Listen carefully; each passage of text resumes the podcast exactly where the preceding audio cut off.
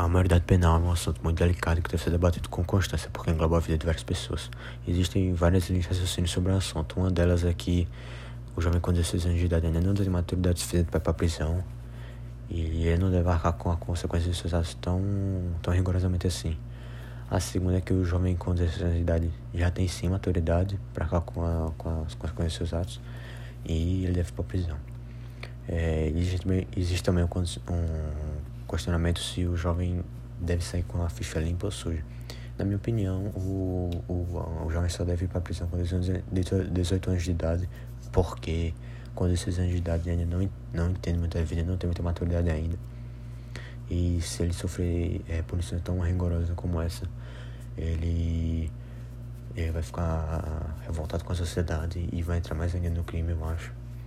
E ele ainda deve ficar com a ficha limpa para ter uma chance de se estabelecer na sociedade como um bom cidadão.